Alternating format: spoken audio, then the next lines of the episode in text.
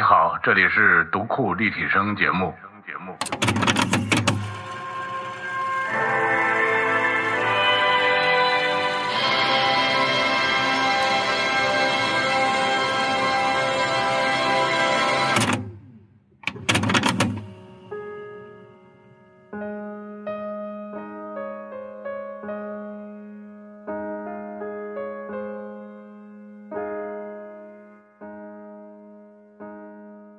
好，我是老六。我现在呢是在我们读库的录音室，呃，迎来了两位客人，一位呢是郑峰，大家好，我是郑峰。嗯，一位呢是范启鹏。大家好。这个关于郑峰和范启鹏他们俩各自的身份呢，我想让他们自己来介绍。介绍完他们的身份，我想大家就能理解为什么今天是他们出现在我们的录音室里了。那郑峰，你先来介绍好吗？好的，好的。那首先，我的本职工作其实是影视节目导演。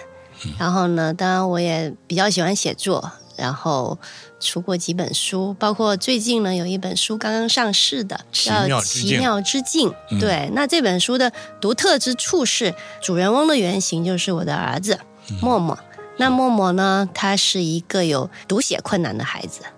所以这本书呢，就是从一个有读写困难的孩子来展开的一个故事。嗯，然后呢，因为他有读写困难，所以呢，我也在业余时间呢，我就创办了一个小平台，叫飞米粒。那用这个飞米粒来做各种跟读困相关的科普。默默是十三岁是吧？是的，默默今年十三岁，读初一，在大理读初一。嗯，好的。呃，启鹏，大家好，我是范启鹏。嗯，我是在北京师范大学艺术与传媒学院任教自己教的方向呢，就是包括研究和教学，这个方向是纪录片，呃，同时也做一些纪录片的创作。我们这些年呢做的比较多的啊，一直在关注这个儿童教育这个领域，比如说先前，呃，做过像这个零零后啊成长的秘密啊，最新的一个片子是叫《我不是笨小孩》，也就是拍了三个阅读障碍儿童他们家庭的这个故事啊。做这个片子去年年初刚刚播出，也就这个片子播出以后，认识了郑峰老师，然后了解费米丽这个平台。嗯，所以说今天其实我们坐在一起的动机就是阅读障碍、读写困难，为这些小朋友们，为针对这样的一个群体，我们展开的我们的话题，是吧？那我觉得还是应该先让郑峰来大致介绍一下这种孩子的这个情况，好吗？嗯，其实因为我们家孩子是小学四年级，呃，就确认这个事儿的。嗯，那。我觉得他身上还算是蛮典型的，就是一个读写困难。就我们平台习惯称他为读写困难，但是大家可能呃更多的会称呼他为阅读障碍啦。嗯，那当时我们为什么会去做这个测评呢？是因为他基本上上小学开始，从一到三年级，其实已已经有很多的迹象了。就比如他记这个汉字很困难。就一个汉字，可能他用一个月啊之类的，他可能都不一定能记住我这个字要怎么写。但是还能认识那个字吗？嗯，对，可能你纯粹让他看，他可能还能记住。但是你要让他写出来，就按照这个就正常的笔顺笔画，然后完整的写出来，对他来说是有困难的。嗯。然后第二呢，就是小学一年级开始学拼音，包括英语。那这个对他难上加难了，就是你要让他记全三十六个字母，真的对他来说，二十六个字母，好不好意思，对，对他来说也是一个蛮困难的事。然后，比如英语到后面开始出现这种单词了，我当时就发现他超过三个字母的单词他就记不住了。嗯，对。然后在这种情况下，就有朋友提醒说：“哎，那他是不是这个呃读写困难？”你们要不要去做一下测试？那我觉得到了小学四年级，就实在觉得，嗯，好像确实是不太对劲。尤其是小学三年级到四年级已经开始需要写作文什么的了，那就更惨了。就是一篇一百个字的日记，哈，首先他基本上是没法直接写的，他需要通过微信语音说一遍，然后我帮他改正了里面的错误，然后他再一个字一个字的抄下来。那一百个字的日记，他至少要花两三个小时来抄写。对，就他的表现其实非常明显了，但是当时我也不太确认，所以后来就去做了一个这种呃评估，就专业机构我们去做了评估，那结果就是中度的读写困难。那做了这个评估之后，你是觉得他在一个正常的学校里呃学习呃会有一些困难，所以迁到了大理是吗？做了这个评估呢之后，我觉得就是从蛮多方面来帮他做了一个这样的决定吧。那首先，我觉得这样的孩子，你要是想让他走这个咱们非常传统的这个体制学校的道路，然后一步一步往上，然后最后参加高考啊什么的，我觉得走这样一条道路对他们来说太折磨了，而且太辛苦了。嗯，我觉得没有必要。就我们现在非常多的这个家长朋友，一发现孩子有读困，他们的焦虑点就在于这里，就是觉得说：天哪，那我的孩子，你看现在作业天天写不完，考试成绩又很差，那我未来考不到大学，我怎么办？我怎么办？就家长们就非常的焦虑。那当时我确实没有焦虑哈，我其实在他这个评估报告没出来之前，我反而是觉得就搞不清楚为什么，就觉得明明看着很聪明的孩子，为什么会这样？就那个时候的状态，反而有点算是焦虑吧，就是搞不清楚状况，就很迷真正迷知道惑。谜底之后，你反倒轻松一些了。知道谜底之后，我当时兴高采烈，我拿着那个评估报告，我就冲到老师的办公室里面，然后我就理直气壮的就给老师看，说：“你看，我们家是因为这个情况，所以这个成绩不好。”我当时心里的这个旁白就是：以后不要来找我了，因为在此之前就老师会各种找。就天天就就一点考试成绩出来不好的立刻找，就各科老师他们真的是轮番找，这个方面还挺烦的嘛。那有了这个之后，我觉得哇太好了，就是一个名正言顺，名正言对的一个借口，所以当时就觉得很释然。我的角度是很释然，然后我也觉得说，我我不想通过什么各种这个学习上的加强啊，非要让他逼着就走这条百分之九十的人在走的这个道路。那百分之九十指的是知道孩子有这方面的困难，所以就是用加倍的努力来弥补这种困难吗？我觉得百分之九十一个是指就是其他普通孩子也同样在走的这条比较传统的道路嘛，对。然后当然包括所有发现了自己孩子有独困的家长的家庭，其实大部分还是希望孩子走在这条所谓的常规的道路上的，对。但是我就从一开始我就很清晰的决定，那我们不这么做。再加上呢，我家默默他其实从两三岁开始，他就有自己非常明确的兴趣爱好啊、甚至可以说是他的潜力或者说天赋的那一块。他从小就对植物、动物还有矿物，就反正所有生物界就自然界？对，没错没错，就这一些他都非常异常的感兴趣。嗯，所以当时呢，就也没有考虑太长时间，就决定好，那我们就离开这个体制的环境，然后找到一个更加适合他的。更加能够去发挥他本质上、他特质上这些长处的地方去生活、去学习，所以就到了大理。那他现在在大理大概是个什么状况呢？嗯，我觉得到了大理之后，其实，嗯，从蛮多方面都让他更加的打开了。好，对，就是首先大理最迷人的地方就是它的自然环境嘛。那默默本身很喜欢自然，然后到了自然里面，他一个是兴趣爱好就得到了更多的滋养，二个是我觉得他整个人的状态也真的就是打开了。就是你在城市里，你在那种传统学校里面，不管怎样，其实你还是会被方方面面很多的无形的压力啊什么的 PUA 是吗？对，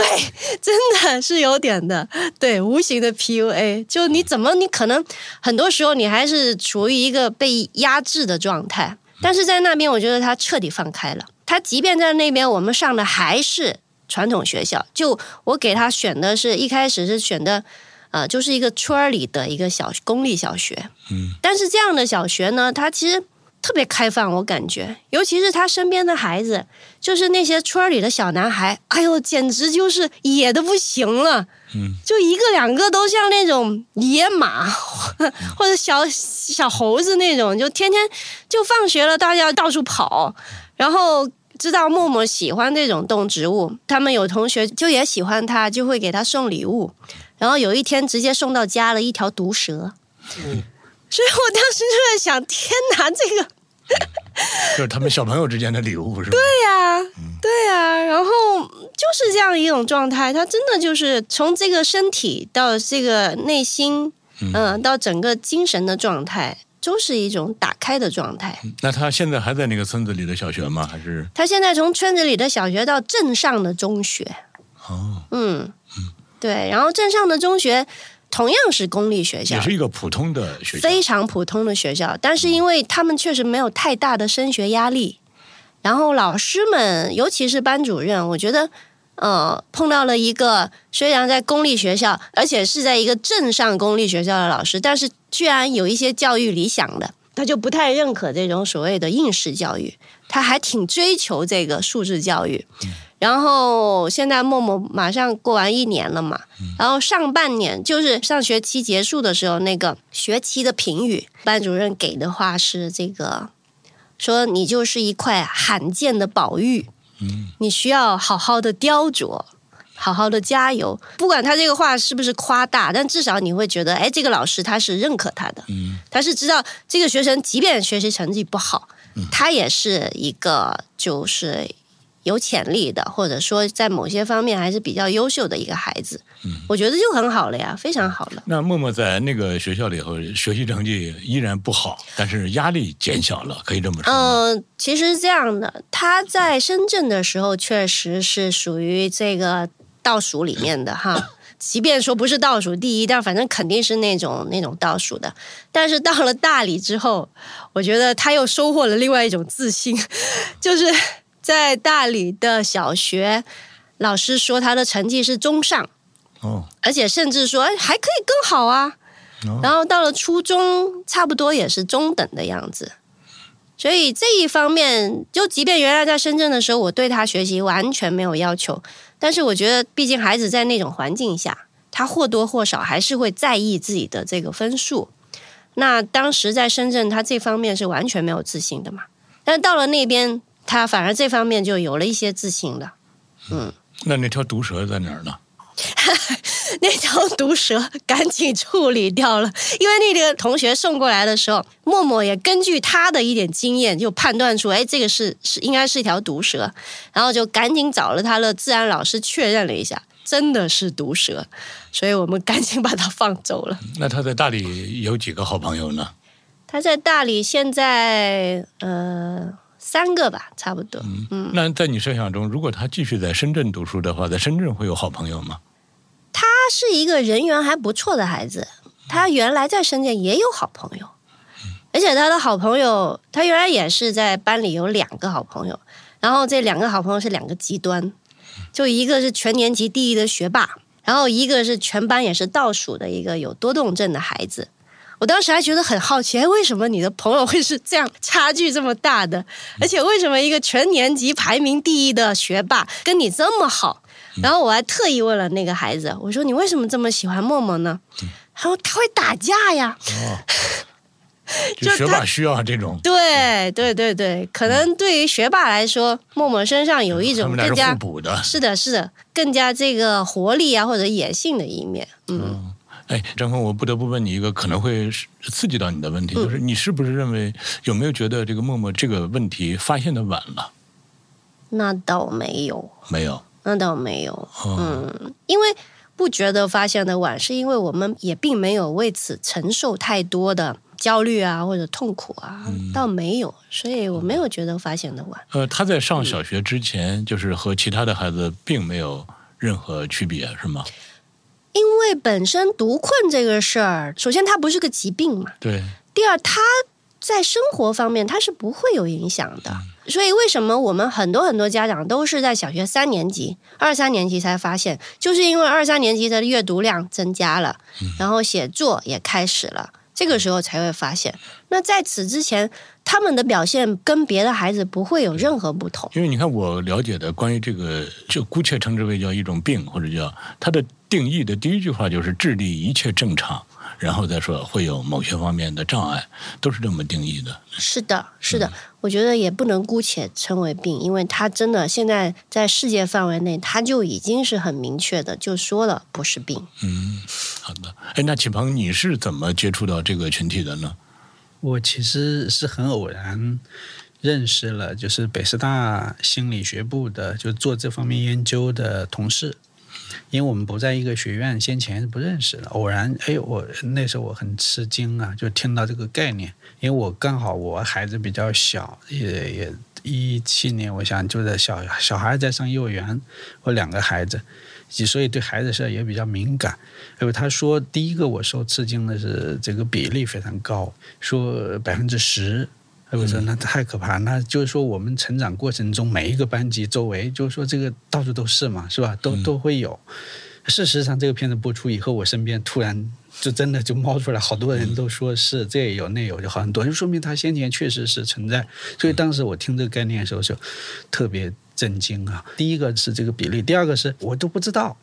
就是我觉得这就做自己的孩子都好几岁了，到这个情况。对不起，我问一下你的学历，你应该是博士都对对博士，就是一个博士生，是不知道这个。第一次听到这个概念。啊，所以北师大的博士生，对，这点让我很吃惊。研究这个专家就是我们那同事李红老师，他们团队舒华老师已经做了几十年的研究了，从八十年代开始，因为在国内比较早的开始这方面研究的，他们也是说说国内在这个概念其实没有普及。其实最大的问题就是这个是公众不知道，嗯，这个可能比就是就是你要说真正要去干预啊，给他们提供帮助，那应该第一第二步是后面的，首先让大家知道。呃，我我就听说这个之后，我就哎，我觉得这是一个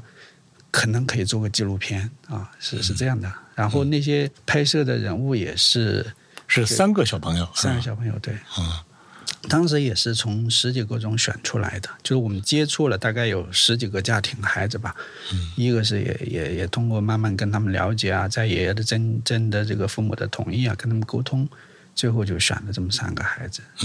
嗯，那您能跟？没有看过这个片子的朋友，大概介绍一下这三个小朋友的状态吗？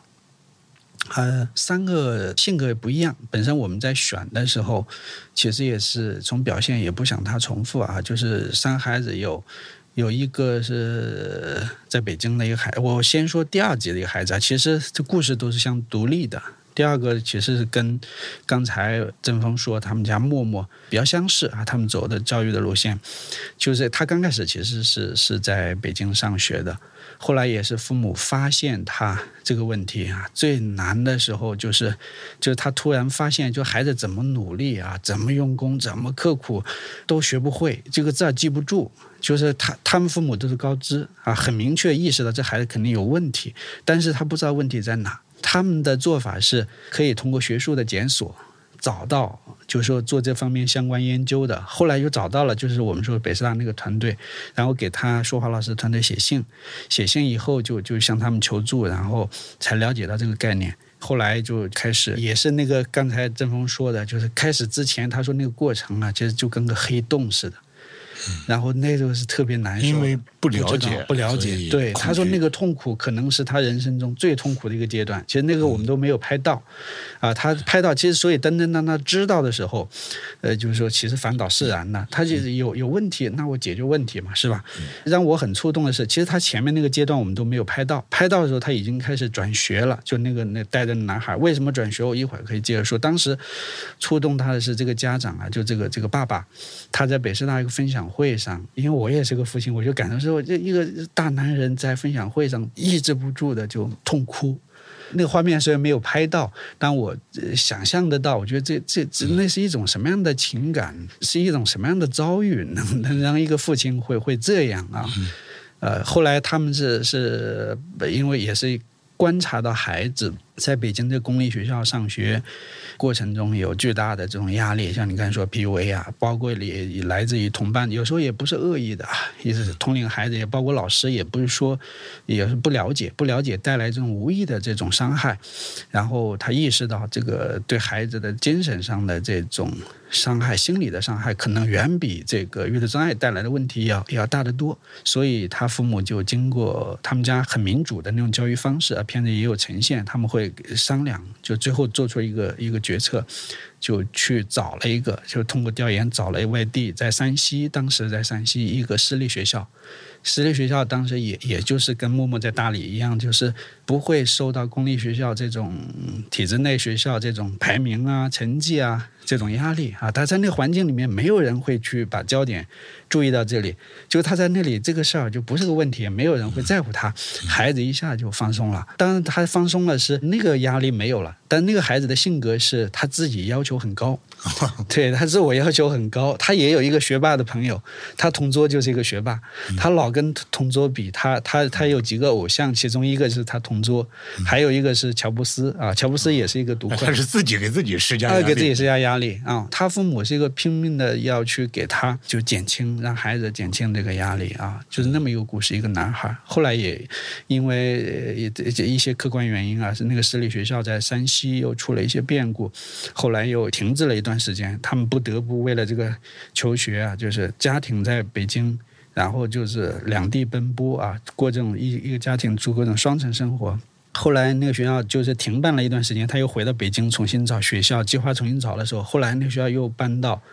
人员搬到开封去了，现在就在开封，还在开封，这是其中一个。还有一个是在北京公立学校里的一个男孩。他的性格跟这个第二集的群小，我刚才说那个男孩叫群小，第一集这个叫笑笑，性格完全不一样。笑笑是一个精灵古怪，然后特别就是能说会道，然后就是语言表达，就像您刚才说的，就上学之前压根儿。谁也周围没有一个人会相信这个孩子会有问题的，三个孩子都这样，就是上学开始识字的时候才发现这个问题。他有问题的时候，父母说他他是一时读困的时候，周围一起玩的家长都不相信，说这么聪明的孩子怎么会呢？说你你是不是都不相信？但他们家是一直在公立学校在走啊，但是他有一个很好的校校，一个很好的他父母。呃，也是很自觉的去找这种心理学的专家求助，包括去北医六院确诊，然后去配合，包括去给孩子营造一个很好的一个成长环境，积极的跟学校老师沟通。所以这个孩子的成长背景有一点特殊，是他在学校里面。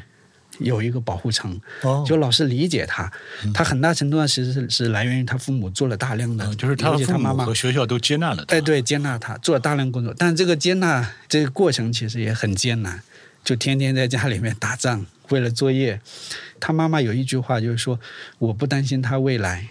因为他了解阅读障碍，我知道这孩子未来不用担心的，但是我过不去的是现在。”他每一个现在每一天都得去搏斗。其实也就是说，一个人一生中其实真正需要读写没有多少啊，但是恰恰是在求学阶段是需要大量的这种高强度的高浓度的读写，所以是对他的折磨反倒是最频繁的。是，他每天要写大量的作业，而且他妈妈是一个特别认真的，他觉得哪怕你做的不好或做错了都没问题，但你不做就是个态度问题。他觉得你必须要完成，所以就要挑战。他经历过你说那种过程，他就刻意去补短板。他觉得这就是说，他认识就对面对这个读困的孩子的方法，他妈妈就各种方法都尝试过，其实走过很多弯路。他自己认为，后来回头去看，他觉得那是弯路，去拼命的 push。他觉得回过头来看，其实是他后悔，他觉得那没必要了，反倒把孩子眼睛给弄近视了。对，其实比起这个反导说的，包括我们接触的很多读困家长。我觉得我们家太不典型了，因为我们根本就没有经历过所谓的什么痛苦啊，然后折磨呀。所以这个也叫幸存者偏差吧？你看，我相信您选这个片子里的被摄者的时候，其实他经过这种筛选，就意味着有一些他不可能入选到您这里头，或者人家就根本就不配合，对，或者是所以能入选的那种，他相对来说都是更正面的、更正向的。是，所以我就不太了解，就是在这个群体里更主流的爸爸妈妈对孩子的态度，或者他们走过多少弯路，这个其实我我我很感兴趣。嗯。因为我们现在有一个群嘛，那基本上都是独困家长。这个群体可能在中国来说，就是跟独困相关的群体里面，他们已经算是最大的，然后也最具有代表性的。那确实，我觉得大部分的家长第一反应就是我孩子有病，然后第二反应就是我要帮他做治疗，我想要治愈他。所以呢，我们群里时不时就会有有家长发出来一些所谓的黑科技，所谓的什么什么脑科学的什么研究的新发现，对，然后比如去做一次这样的脑部的这种所谓的治疗，可能一次就得一万，对，还有一两万 对，然后也有一些通过中医的方法的，嗯，各种，反正他们，我觉得真的就是大部分家长都还是处于这个就是徒劳的无用功，的，是的，是的。哎，然后呢？因为我看的多了，我是我我真的很，就现在已经觉得，妈呀！你天天在群里，如果一直跟他们说不要这样做，这样没用，又好像大家反而就对你这种状态就会觉得说，那你都没有跟我们站在一块儿，他们反而会得不到那种共鸣嘛。嗯，但他觉得你不能跟他感同身受，对对对，对，所以为什么我刚刚说，我觉得我们家确实不典型，就确实我们就至少是我的，我真的没有经历过刚刚那个反导说的痛苦啊或者什么，没有，完全没有，我就觉得是一个很顺畅的过程，然后知道了好，应该说像你这样的其实是少数的，极少，嗯，应该说是极少，嗯。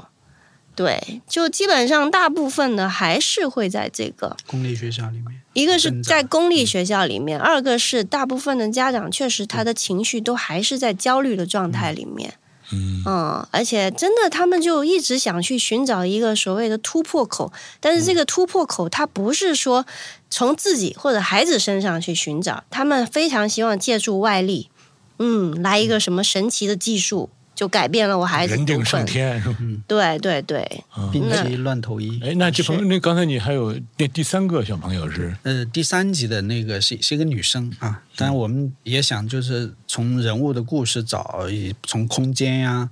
从这个性别啊，包括孩子的性格啊，找一个不一样的。第三集是一个一个廊坊的一个女生，其实发生的家里发现的这个背景其实也很像，基本上都是一年级开始察觉，开始识字儿的时候意识到有问题，二三年级呢父母就开始比较确认了，他肯定是有问题，好多都是被当着多动症去，因为他会伴随。确实是会很多读困的孩子，他面临做最困难的事情的时候，他肯定会想办法逃避嘛，所以会最先表现出来的就是家长不知道的时候，他只就看到外在的表现，哎呦是他多动，所以就去查，他去北医六院查一查，但是专家会觉得排除他不是多动啊，因为多动你是是注意力缺陷的这种，他是是各个方面你都老坐不住，但是读困真正对自己感兴趣的孩子，他是能那事情他是能做下来的，所以排除了。后来就建议他去北师大。我们这三个这个孩子都是通过我我说的那个是我们学术顾问。介绍的，因为他作为志愿者参加过他的课程，我们在那里面排就是这么筛选出来的。廊坊这个呢，他发现这个过程很像，但是后面的这个教育路数，包括这孩子的呃背景，我觉得是特别像。就是中国有多数的，像刚才郑峰说的，如果很多的家庭如果发现的孩子是这样的话，他就得去面对这个问题。他比如说像那个学校，我们都三级里面唯一一个学校没有进去拍的，因为学校各种接触。就跟他们谈判，包括我们还找熟人，跟那学校都不行，进不去。啊，当然我们可以理解学校的怕我们拍摄影响他们的这种干预啊，就是所以那个那一集你看整个关于孩子校园生活，我们就到校门口的拍摄，他妈妈会天天在这个手机里面会有家长群嘛，就是孩子天天会几那种成绩的排名，就每天按他话说是用刀扎你一下，就天天面对这个问题，就是因为他孩子明明是成绩是垫底的嘛，但老师天天这个，他也经历过转学，转学其实从一个摆脱了当时那个学校，其实是因为有个老师就是觉得孩子说他就是笨啊，就拖了全班的后哎，腿，拖了全班后腿，直接就说他就是把他开除了。那时候孩子很小啊，就收那个，就感觉要他退学，就是他他一瞎出病出来，就发烧了。这个时候他父母就特别受不了，就因为他知道孩子不是不努力的问题，因为他们是很亲身干的，就是跟他一起陪着写作业，写到半夜的，经常到凌晨一两点。所以跟老师解释，发现有个问题是没法沟通。就你跟老师解释的时候，老师说你家长是在也护护孩子、护犊子啊，就给孩子找找借口，他就发现这是个问题了。你你只有跟老师能有效沟通的时候，家长有对这个病有认知，但是老师师还没有没有认知。是的，是的，所以他也转学了。转了之后就转另外一个学校，费各种周折，就是跟孩子的成绩，一方面跟读困，还有就跟这个环境。环境，你要去给孩子营造一个很一个有利于他成长的环境。嗯，那他比如说到那个新的环境以后，其实还是那个不会，就是有根本性的这种改变，还是这面面临的这个问题。我觉得这个是特别典型的，可能很多学校家长更像大多数这种，更加像大多数，他不会像笑笑那个在北京遇到那个老师，也是很幸运的，老师非常支持，就是知道他这样，然后所以给他这个孩子，他也很认同，真的是给这个孩子很多鼓励，就觉得这孩子确实很聪明，他就能善于发现他优点，会鼓励他，然后周围其他家长也不会说排斥他，然后他妈妈也会经常组织各种家庭活动，让这些家长了解孩子，就是孩子生长的这个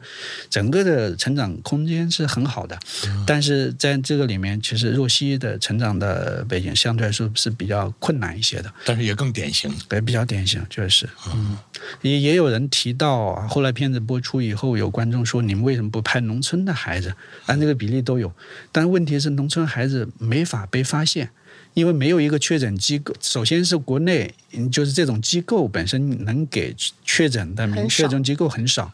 第二个，这些家长不知道，老师不知道，不可能说水我怀疑他疑似他，你就给他就给定了嘛。因为他一旦熬过上学阶段，其实他也不耽误什么事儿，所以这个孩子可能也许一生都不知道自己有这方面的问题。是在中国肯定有大量的人成人对，嗯都不知道我。是看到这个数据嘛，说美国因为对这个研究的比较时间比较长，他美国是百分之十到百分之十五。嗯，我想这个人种上不会有那么大的差距，我们这就没有，或者我们这就很少。那我们就按百分之十算，那也是非常大的一个比例啊。嗯，其实我是第一次听说这个这个情况，是一个军队的一个心理专家，他给我讲一个故事。他说，呃，军队一个特别好的一个部门，招收了一个品学兼优的一个大学生，恨不得都读完博士的，还是中国数一数二的顶尖大学的博士生。招过来之后，对他的评语是不能胜任工作。然后这个学生的爸妈都急了，就告状啊，告到了这个军队纪委。军队纪委组织了一个专家团，就包括这个给我讲这个故事的这个这个专家，就是说，相当于是欺负我孩子啊，对呀、这从小读到大，品学兼优。然后人家这个专家就在他们那个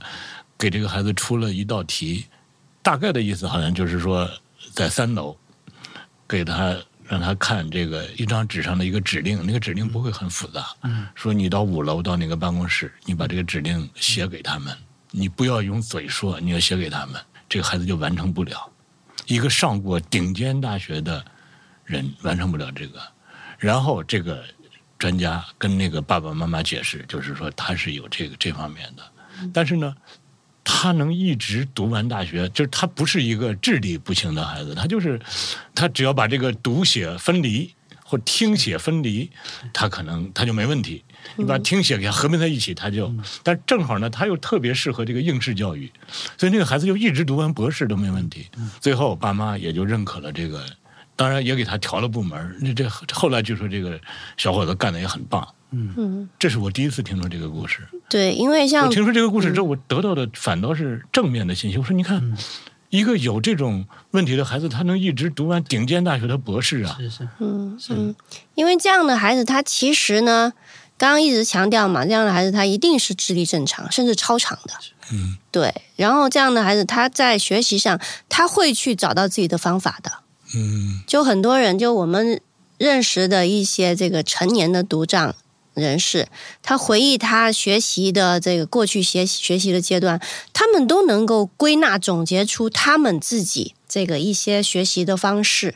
比如像什么类似于思维导图啊，嗯，就很多可能是偏向这方面。我估计那个小伙子也是这样。对，就所以呢，其实真的，呃，现在很多成年独障，他们如果不接触到这个概念，他们压根不知道自己有这样的问题。但是呢，这个问题如果你一旦有，其实它是个终身伴随的，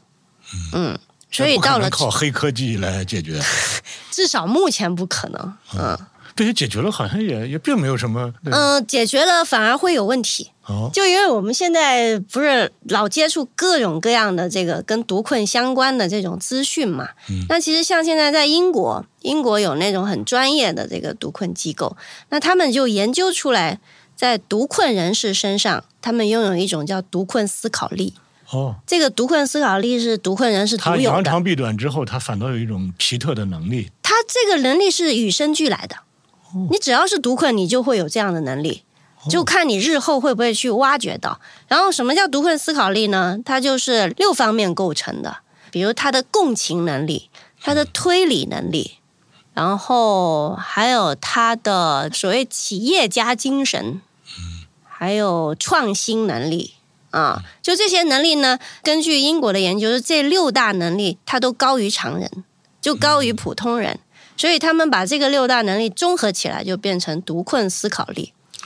对，然后呢，就是如果一个独困人士，他能够从这方面你去挖掘他，然后给到他相应的这种成长环境啊，包括以后就业的环境啊，他真的能够得到很好的这种发挥。那所以像英国的这个情报机构，他们有大量的是这个独困人士，因为推理能力很强。哎，您这么一说，刚才我说我说的那个军方的那个小伙子，没准把他分配到另外一个啊部门就能干得很好。对对对对对对对。然后像乔布斯自己是独困，哦所以乔布斯那个就苹果公司招这个工程师的时候，他们的招聘广告里面会特别指出要招这个独困人士。哦，所以在苹果公司现在他们独困人士占的比例是百分之四十，在 NASA 占的比例是百分之五十。那这些数据都是我们一些呃现在生活在美国的这种独困人士给我们收集到的。随机的比例是百分之十到百分之十五，但是在某些机构，它能刻意到对百分之四十到百分之对五十。，尤其是在企业家界，百分之四十，嗯在英美的企业成功企业家里面都是百分之四十，我知道是汤姆克鲁斯是独困，也是是吧也？是嗯那你还因为我相信你应该了解的更多，还有嗯乔布斯，还有乔布斯，然后像那个英国维珍，就那个、哦那个航天的、不是航天，就是那个飞机啊，对 对对啊啊布兰森，啊，对，布兰森。我我怀疑我也有有一定的夺困，对，对他也是，所以他就一直在为此在呐喊吧，应该。然后那个不在世的那就更多了，嗯，呃，像那个毕加索也被认为是独困，甚至包括爱因斯坦也被认为是独困。嗯。还有好几个美国总统，大布什、嗯。小布什啊，啊、哦，对，是的，哦，很多，其实就各行各业，它还不是说在某一个行业，它是在各行各业都有。哎，那启鹏，就是你参与拍完这个片子之后，对你个人有什么影响呢？呃，我觉得重新认识孩子吧，哦，就是觉得每个孩子，就你的尊重他们不一样。就刚才我是特别认同，就这个刚才曾峰说的，不要把它当这个病，但这个病的定义不一样啊。如果说你非要从生理上去，因为它确实是有生理基础，就是其实是脑结构。我也是做片子去了解一部分啊，不一定是，呃，完全就是很准确。我怕我的描述不一定很准确。它其实是有这方面的这个的话，如果你要按那那个去生理上这么去说，去说它是一个病，所以很多时候，但是我我觉得如果是那样的话，那我们其实每个人都有病，对对吧？你身体就是嘛，那不你去医存在完美小孩儿对啊，没有完美的，就正常人也是这样，都有病。我们只说病的是吧？他他，你说你看怎么去定义？如果说他是病的话，我觉得每个人都是有病的。其实跟只不过说他是一个特点，只不过恰好是这些孩子可能在我们应试教育的时候，他的短板被放大了，他要直面这个问题。你如果说换高考，比如说高考要变成考，比如说怎么去跟毒蛇搏斗，怎么去是吧？怎么去做木匠，像笑笑，那他肯定就奔一流大学去了。我觉得做完这个最大的是这个，也是纪录片很迷人的。我们为什么去做，也是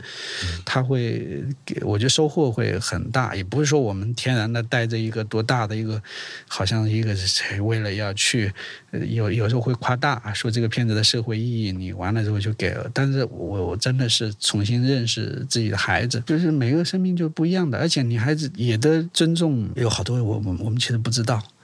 其实别以为我们自己孩子好像父母是最熟悉的人，对孩子知道，其实很多我们可能都不知道。其实很多要成长的不是孩子，而是父母。这是我最大的收获，所以他是超越读困的。包括笑笑妈妈，她去拿的时候，哎呦一去，我们经常有一些这种交流嘛，放映的时候，就是别的观众看完就是开始来安慰他，哎呦你真不容易啊。但笑妈特别强大，她反过来 没事儿，说世界上问题有千万条，总有一款适合你的孩子，只不过恰好我的孩子遇到是读困而已。说很对，你没有读困会有别的问题，对啊。所以我觉得对我来说，就是我的孩子可能不一定是读困，他依然肯定会有他某一方面的短板的。其实你怎么去面对孩子的不完美？你怎么去发现孩子的，就找到他的呃长处，让他更好的做自己，这个可能。很重要，嗯，对，就这些话也是我们经常会跟家长们说的，就是一定要去接纳孩子，放下焦虑，然后孩子他能才能显示出他的优势来。但是呢，确实落到实处挺难，非常难。这个可能你看，因为我是听了那个军队的那个心理专家跟我说过之后，我知道有这样的一个群体，并它是一个可能我们意识不到，但是它是一个巨大的存在。所以后来呢，我们引进了一套日本这方面的书。两本你想，你就看这书名，一本叫我没偷懒，嗯，一本叫我能记住，嗯，然后呢，我就看这个书，它里头就提到日本对这个的认识，一直到一九九九年才写到日本的这个政策里头，对这个群体才有一些了解，才有一些研究。你看，九九年到现在也不过才二十多年的时间，那我相信我们国内可能对他的了解认知会更晚，甚至现在在大部分的人群里头是。都还不存在，都还没有这个概念呢。就是这些文章啊、书啊，像嗯，就是也就最近这几年陆陆续续才是吧？你再往前，我们是一七年开始，就是我接触了解这个概念，开始计划拍这个片子的。那个时候找这个资料还很少，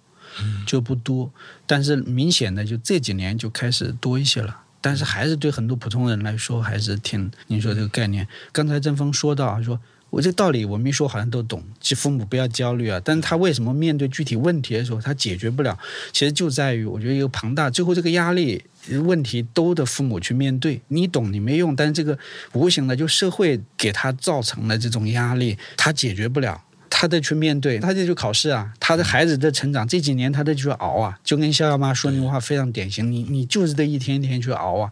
所以很大程度上，这这个大的环境可能都变。如果大家不把这个孩子，就其实像您说的这个默默去的那个环境，为什么他能这样？很大程度上是教育生态变了。对，确实就能够像我们这样做这样的决定的家庭还是少，就大部分家庭还是只能是在。就甚至你同一个城市，你让他换一个学校，比如从公立换到私立，对很多家庭来说也是很难的。所以呢，就也是能理解的，就是他们的这种焦虑啊，这种呃痛苦啊，然后这种想破了脑子想要找到这种所谓的治疗，对治疗手段，确实都是能理解的啦。但是呢，在理解的同时呢，你又真的会觉得说没用，你不能一直困在这种。困境里面，因为这种困境持续的时间越长，家长越痛苦，孩子也会跟着痛苦嘛。所以我们一直致力宣传的一点，就是大家一定要是，就无论怎样，你首先你要去接纳你的孩子啊。哎，这个就是是大部分的家长，中国家长发现这个小朋友有这个问题，都是在上了小学之后，是吗？基本上是。更早他就显现不出来了呀，除非你那种特别鸡娃的，就幼儿园就开始让他读书认字干嘛的，那有可能提前认识，要不然基本上就是二三年级。嗯嗯。呃，这个菲米丽的群里有多少家长？那反正现在每个群都不超过五百嘛，那我们接近五百。嗯，这个五百个人的群里头有没有发生过矛盾？就是不可调和的矛盾，甚至把一些人气跑了？没有。没有，因为大家我觉得都是一个，就还是一个比较有爱的小群体。就大家很多家长都会把问题抛出来，那有很多成熟，就是已经这个事情对他们来说已经是过去了的。就比如刚刚总提到的笑笑妈，那他就会站出来给大家一些安慰啊什么的。然后包括我们这个群体里面，最近呢有个孩子，嗯，刚刚满十八岁的一个独困孩子，考上了纽约大学。哦，对，然后他的妈妈还有他，他们也都可以站出来跟大家分享一些经验。哎，那我再、呃这个冒昧的问一句，比如他考上纽约大学，那纽约大学的招生部门会知道这个小朋友有这方面的问题，给他特殊照顾呢，还是他就按正常的录取途径呢？我不知道他具体他个人是怎样的，但是我知道在美国，就包欧美这些发达国家，他们针对这样的孩子都会有特殊的福利，就是在学校之内。其实说白了非常简单，就是比如你考试的时候，给这些孩子延长一下时间，帮他们读题，这种情况下，孩子的成绩可能就翻倍了。那这个应该是他们是立法的，就是写到了立法里面，就学校都会这样做。那像我们呢是这样的哈，就是呃，今年的阅读日的时候，四月二十三号的时候，那刚好呢就是央视这边来采访了一下默默嘛。然后当时最后还有教育部的一些呃一些人物也参与了这个采访。那当时在节目最后，我觉得看到了一个还是蛮让人振奋的消息，就是说。对，就是国家层面，从教育部这个层面，可能会慢慢的就是推广，就是往不同的学校里面，然后让学校对这样的孩子会有一些特殊的福利，特殊的照顾。其实就 OK 了，因为这样的孩子他根本不需要说你完全给他弄一个特殊学校，他不需要的，他只需要在某些环节你给到他一定的照顾就可以了。嗯那这样的结果你给他一个照顾，他就有可能还你一个奇迹。是的，就是这样的。所以呢，这个现在目前来看，这样的消息，我觉得对所有毒粉家长都是一个非常大的好消息。虽然可能这个步伐还是会很缓慢，嗯，但是还是让大家能看到希望吧。嗯这是改变刚才我们说环境里面可能是最重要的一个因素，政策。就国家从立法层面，就家长的焦虑，它很大程度上，你这个环境可能，尤其在中国，它就是，其实世界也这样。你刚才说，就国外它走在前面了，就政策上去推动，嗯、去推动。因为独困孩子是在国外那种，他是把他当着有特殊教育需要的。就是他是跟这个呃，比如视障啊、听障啊，就是是一样的，就当着特殊教育需要的孩子，但是他不一定去特殊学校，正常对智力完全正常，就是他是一种看不见的障碍嘛，那些是看得见的障碍，那但是因为他看不见，所以中国就不在就在我们的，比如有特殊教育需要，他立法是有这个的，就是就相当于我们给特殊听障的孩子一个助听器一样，啊，对，他这样的一个支持就行他他从政策上，国家是有教育有特殊的支持的嘛。就给他们，他们可以要不去特校，要不是在融合教育里面，普通学校里面融合在一起，也给那些孩子有特殊的照顾。但是因为独困的孩子没有纳入那个体系，不被当着有特殊教育需要的孩子，政策上就没办法支持。支持的话，比如说那在考试的时候，老师就不可能单独给他，比如说延长时间，或者说老师给他读题，或者单独给他出一个卷子，把那个字打得大一点。其实这些要是你要是能。给他做到，像你刚才说，这孩子对他来说就是很大的一个帮助，因为他本身智力是没有这个题他会做，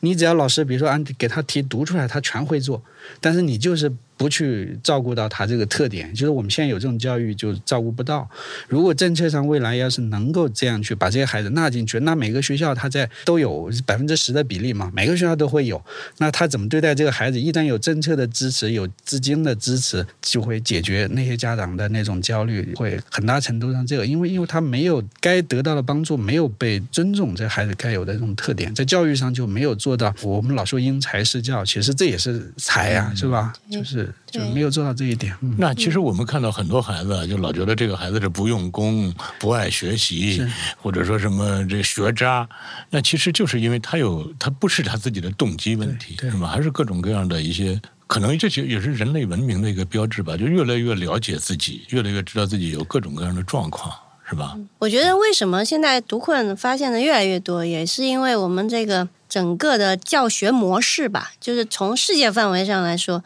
它的这个学习模式，它就是一个强阅读的学习模式嘛。嗯。那其实，如果我们当时我们就跟大家在聊的时候，就会举例嘛。那如果说，当我们全世界人民的学习方式是听力，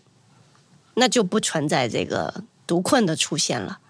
可能出现了另外一种就没法适应听力型学习的，但因没办法嘛，那现在主流的学习方式它就是阅读型学习，所以这些人就给单独的出来了，就这种。哎，那郑峰，你能跟大家，就是因为我相信，也许第一次了解这个的时候，他可能不会知道说这个孩子到底如果有哪些特征的时候，可以去做一下测评。那你能把这个特征再说的更具体一些吗？OK，其实你如果是从汉字的角度，那首先它从写的时候，它可能会漏笔画，经常会漏笔画，或者是把左右偏旁给颠倒了。啊，左右不分。对，然后字母上面也是一个，就是波和的，嗯嗯，还有 P 和 Q，就可能也就会给它颠倒，记不住。嗯这个是在写的方面。那读的方面呢？你要是让他读一篇文章，那他基本上很难完整读完一句话，他会给你漏字、读错字，或者一个词语左右就是顺序颠倒。对，这些是最最最最基础的一种特征。表征啊。对，就是读和写两方面。但是其实有的孩子只有读的问题，有的孩子只有写的问题，嗯，并不一定全部是读写两个方面都有问题。而且刚刚就是樊导也说了，很多还伴随了多动症，这是我们碰到的最常见的情况，就是但是在刚才启鹏的意思是，多动症是因为孩子想逃避一种折磨，所以他是跑。是那倒不是是，就现在我们接触的很多家长，可能他先确诊了多动症，然后才发现了有读困的问题。这个在国内来说，我不知道在国际上，但至少在我们接触的家长里面，概率非常的高，嗯，甚至可能去到一半儿以上了。嗯，嗯那我们家的还好，我们家没有多动症的问题，但确实很多家那我给你，念一下这个我们的这个书里的，他提到的这个就是这种小朋友存在的这几种类型。他说一种叫活泼过头，安静不下来，那这有点像是多动症的。是呃，还有一个叫喜欢独自玩耍，我们家的还喜欢，还挺喜欢跟朋友一起玩的。嗯呃，善良但脾气暴躁，脾气暴躁，没觉得耶，也不一定。没觉得还、有个叫不爱运动。啊，那也不对。我们家的喜欢嗯那爬山、你那个打球那，你接接触的那些接触小朋友，还运，他是这样的，他是运动时候那种协调性协调性有点跟差。对有点，就比如精细的动作，他做的跟别的孩子会有差异，但是也并不是说他不爱运动。嗯，还有一个叫不愿使用剪刀等工具。因为剪刀就精细动作是精细动作，它需要精细动作。其实也因人而异，像那个笑笑，他都穿针引线做针线活，嗯嗯，还有一个叫容易分不清左右，对，这是这是有的。方向。嗯，还有一个叫听不进指示。嗯，他沉浸在一个自己的世界里，他有时候会，我说那个笑笑就会这种，他妈有的说话的时候，他说他从另外星球上回来了，嗯他有时候会在他那个星球上，有时候回到地球了。但这个会不会更多是呃那个多动症的原因？因为笑笑是有多动嗯，症。对，笑这是他说的，就是读写之外的他们所归纳出来的一些特征，并不是说每个特征都符合。然后他说，在读写方面，他说一个叫难以将文字符号与声音结合。这就是我刚刚说的嘛，就就他们其实是缺少一个转码能力、解码、解码能力。就一看到这个字，他就知道声音能出来。所以为什么说呃，像默默他没法直接写作文，就是他没法把想的东西直接写出来，他需要先说出来，然后再抄下来，哦，他需要多了一道，中间多了一道。哦，那个是它是第二种叫苦于文字的读写。嗯那这只是纯粹的朗读。当然，他这个说的更详细了，因为我们这个不是一个专业的一个，还有一个叫短时记忆差，会有这个问题吗？嗯没有太大的发现哦。对于默默来说，他还是看情况。如果是他兴趣爱好里的事情，那不存在。嗯哦，他反正这我们这个书里头，他基本上就是文字符号和语音，就是符号和语音的这个结合，在这方面小朋友遇到了一些障碍，可能是在这种。就是解码能力、解码能力的问题。嗯，那如果说发现了小朋友有这种特征，那你对他们的建议是什么呢？我觉得真的，首先建议还是给到家长。嗯，就是你真的需要去换一个角度看问题。嗯，就首先不要把这个事情当成一个非常致命的事儿。嗯，虽然大家其实大部分人是这样，但是呢，真的真的就是，嗯，建议不要是这样的，因为当你觉得这个天塌下来了，你的所有情绪你都会传递给孩子，啊、然后呢，接下来会引发就更多深层次的问题，可能你会一直就纠结在于这个成绩上，纠结在于未来这个所谓的高考的路上，那这样孩子也会被你带着走。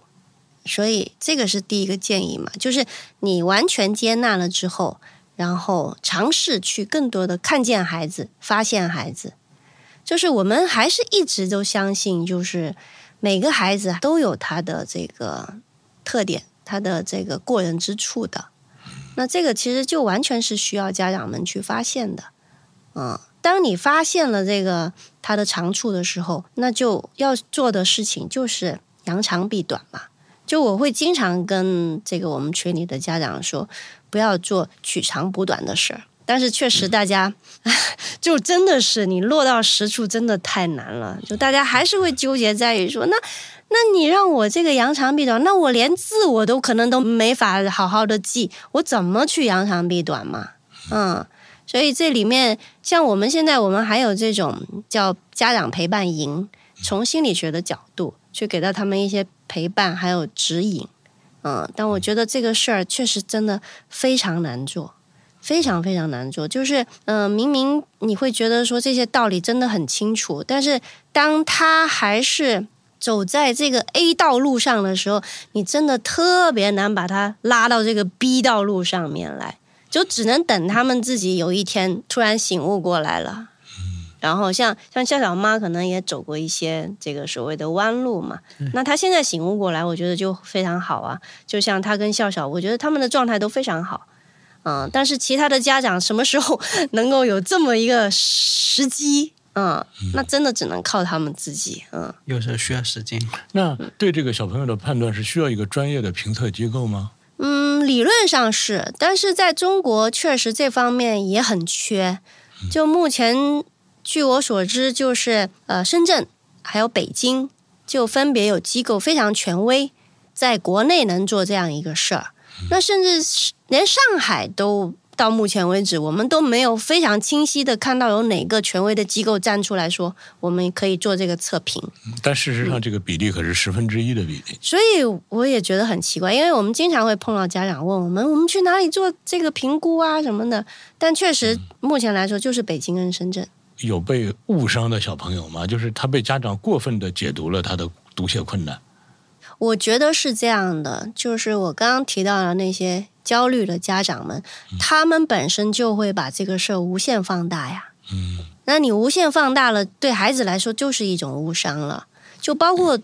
读写困难的孩子，他们写字一般都不漂亮，那种田字格，他们一般都会笔画都会出去。那那你这么一说，我们当年上小学的时候，很多小学同学不都是这样吗？对，然后有一些家长他们就会很纠结于这个书写，哎呀，各种要求孩子，你一定要这个写在格子里，然后你你的字一定要写的端正什么的。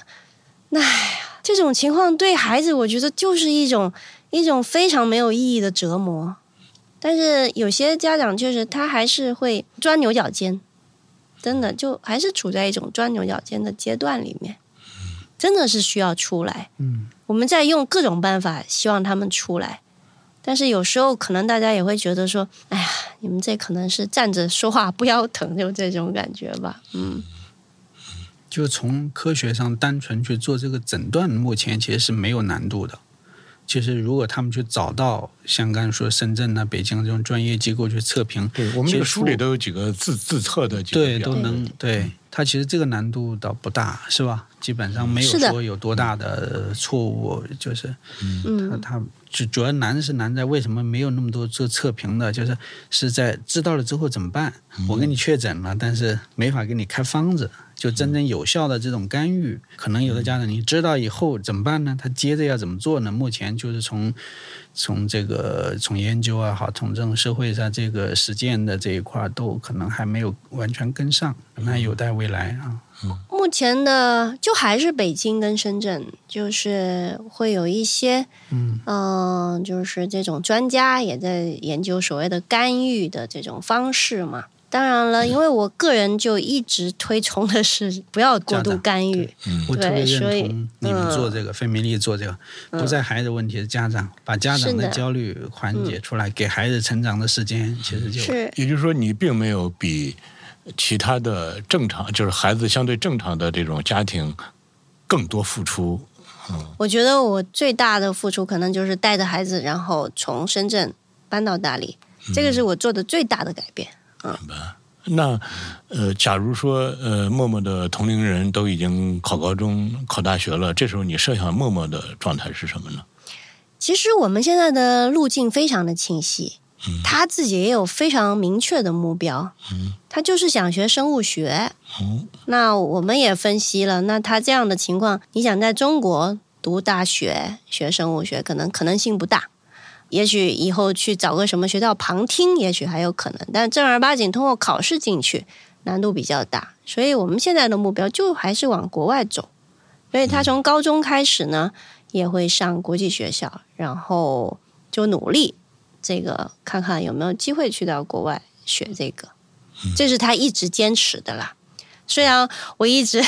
有点是，但不能直接泼冷水哈、但是我也会跟他分析嘛。我说这个学生物，那对就那么多专业术语，对英语的要求是极高极高的，而且你要做研究的话，那你对英语的掌握得到什么程度呀？因为他其实画画也不错，我就一直怂恿说，那你要不学艺术嘛？你学艺术就至少对语言上要求不会太高。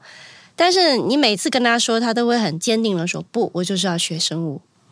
那没办法，那我就是只我只能给到他支持嘛。那应该说他是有幸在一个爸爸妈妈相对家庭条件也好一些，爸爸妈妈对他的这个支持也更好一些的。那对于大部分的中国的这种家庭的这个这样的小朋友来说，是不是呢？我们目前来看，值得期待的就是政策上的一些支持呢？是，所以我刚刚为什么说，虽然看着这个焦虑的家长们，你也会觉得很着急，就替他们着急，但确实你也没办法，就很多时候，就客观原因造成，对，你要让他们为孩子换学校啊，哇，太难了。然后比如说你这个上国际学校啊，那对他们来说可能也是经济上也蛮大的负担，所以怎么才能在现有的条件上？去给到他们更多的帮助，我觉得这也是我们一直在尝试去努力的。嗯，那这个非米粒呢？就是非米粒一直尝试在努力的呀。嗯就比如我刚刚说的，我们会有这种家长陪伴营，从心理学的角度去疏导。嗯，然后告诉大家那些黑科技不要去碰。对，然后就加强这个科普嘛，因为我们现在国内专门针对读困的这种机构，基本上我们也都认识，因为就那么几家，而且都非常规模都非常小。那大家共同的目标就是觉得说，只能从国家这个层面，从整个教育体系的层面怎么努力，然后做一点改变。我们有另外一个机构叫那个学习困难关爱协会的，这应该是中国第一个跟读困相关的协会，已经今年第十个年头了。然后他们呢，就通过这种政协委员也提过案了，就是想从，就是还是从国家的层面来推动一下。但这个需要时间，没办法，就只能这样。嗯那我提一个限制性极强的问题，就是说，对独困的孩子最不应该做的一件事是什么？就只说一件事，最不应该做的一件事。就用成绩来要求他呀，就非要把他强制性的拽到这个大家走的这条独木桥上。我觉得这个是最不应该做的。启鹏，你认为？一个我完全认同，就莫以成绩论英雄，不能用成绩来评判他们，这因为对他们我作为一个。应该说没有切肤之痛的爸爸，我个人感觉最不应该做的好像是不要让他退学，但是这听起来好像也很也不现实。不要让他退退学。嗯。不，你说孩子应该在公立，在学校里面。我没有想好，当然他啊。他甭管是在公立还是在私立，就是不要让他啊。就脱离这个正常孩子的那个那个社会氛围。嗯。那这一点我觉得您可以放心，因为大部分家长不会这么做。这义务教育啊，嗯，你不上义务教育会违法的。哦，因为即便是有有一些家长，他可能即使这些孩子被人嫌弃、被 PUA、被认为拖了后腿，但是他还应该待在这个您这么认为是吗？啊，您觉得就是说，他无论如何也应该在学校里面继续，就是要去熬。我的想法就是，对，让他有一个正常的社会环境给到他。嗯这个我倒是赞同的啊了。我们不能说最后哦，就把几个有独困的小朋友呃放在一起，呃，来来来上学，来来陪伴，可能还是应该让他和。这是我我我自己的听，刚才听了你们的这时候，到现在学校就从教育这一块就教改，刚才我们说的政策和哪导也是主流的这种认可这种方向是您这个思路，就哪怕是把它当着特殊教育，也是去往融合教育。就是他跟普通的孩子在一起上学，包括甚至现在也在推这种，比如说听障、视障的孩子也不要在特校里面，有一部分也搁在哪去。像北京西城区有一个融合教育中心，还是做的很不错的。我们当时在拍的时候采访也那一方面有有关专家，就说他在个公立学校里面，就就在西城那么多的学校，呃，就是一起在推这种融合教育，他已经开始有意识的去关注到里面这种独困的孩子。就是他就是您说的这种，在这个正常的，就是跟普通孩子一样的一个环境里成长，这个倒是目前的一个方向。最主要就是可能一些政策也要推动，另外可能我如果再补充一点的话，但是你是现选题哦，不能再说。嗯，啊，如果您可以再补充我觉得这个很重要，这个科普很重要。就是比如说读小库出的这个书，嗯，把这个概念普及出去，让更多人就是不要去不不会被那黑科技给骗了。嗯骗钱还是小事，但是你耽误了孩子成长的那个时机，那可能那是大事儿。嗯去年我在成都，呃，我们的一个读者的这个聚会上，有一个小伙子，他站起来，他说，他说他经过网恋和一个女孩，俩人就认识了。然后呢，他去杭州跟这女孩约在杭州，然后俩人还住在一个宾馆里。然后大伙都很好奇，希望期待他接下来讲故事。他说接下来讲了个什么故事？他说给那女孩读了两晚上书。我们一听都哄堂大笑，说兄弟，你这个太过分了吧？怎么就会读书呢？然后他就说，他说他原来是一个有读写障碍的一个，但是他就给这个女孩读我们读库里的一篇文章，读真的读了两晚上，读完了，俩人真正相爱了。现在俩人都成家了。那这因为我很感人、啊。听的真是，我觉得特浪漫的一个故事，对。对呀、嗯，因为我我对这个多少有点认知，所以当那个小伙子讲到这个的时候，当其他人都期待着那个香艳的情节发生的时候，但是当我听到他在跟他给那个女孩认真的读书，我觉得这有戏了。哎，您说的这个，我就想起了一部法国的电影，就是讲这个读困的。里面的一个男主角呢，就是一个读写障碍的人，然后他因为从小读写障碍，他学习成绩很不好，然后后面就成了一个工人，非常普通的工人。然后他有一天在一个公园里就碰到了一位，应该是一位大学教授退休下来的一个老太太，然后他们俩就建立了一个非常温情的这种友谊。然后他为了这个老太太，他就开始读书了。然后老太太因为年纪太大了，后来就没没法自己看书什么的，然后他就开始一点一点的学，然后给给老太太读书，对，就也是非常的感人，嗯，别这个浪漫一点都不是说遥不可及，是吧？你看像我们身边的那个优秀的小伙子，对吧？人家也找到了很合适自己的工作，像这个也找到了自己的爱人，真的是还是挺棒的呢。嗯，也祝福那个考上纽约大学的那个小朋友。对他现在已经成为我们群这个孩子们的一个榜样啊，对对对对对，一个榜样，嗯，包括笑笑也是，都是大家的榜样，嗯。好的，那启鹏再给我们的听我们这个节目的朋友们再说两句，我们这个应该就快结束了。呃，好的，那个我还是那句话，接纳我们每个孩子不完美，甚至接受孩子做一个普通人，也挺好的。嗯，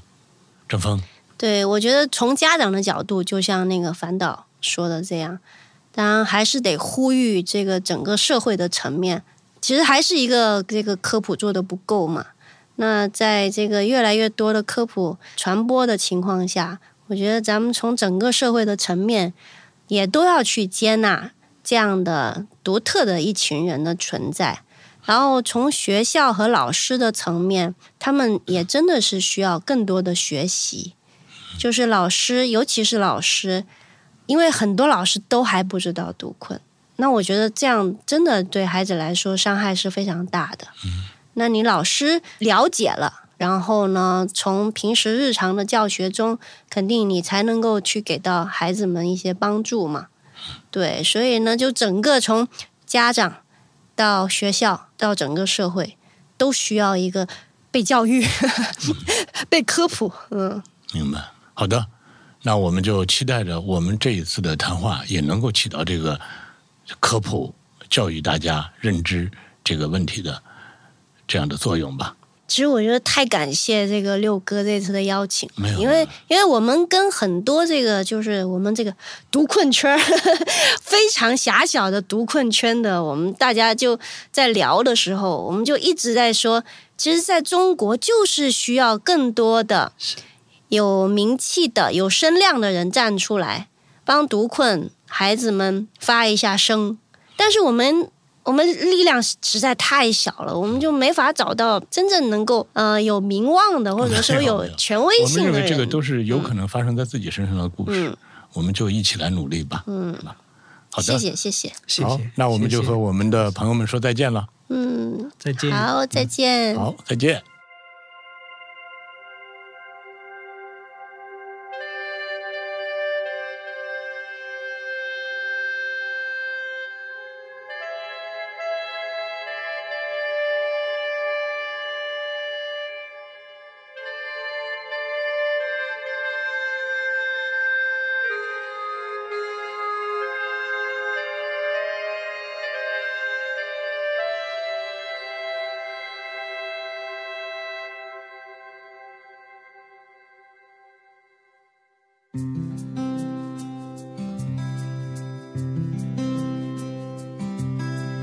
मैं कभी बतलाता नहीं, पर अंधेरे से डरता हूँ मैं माँ। यूँ तो मैं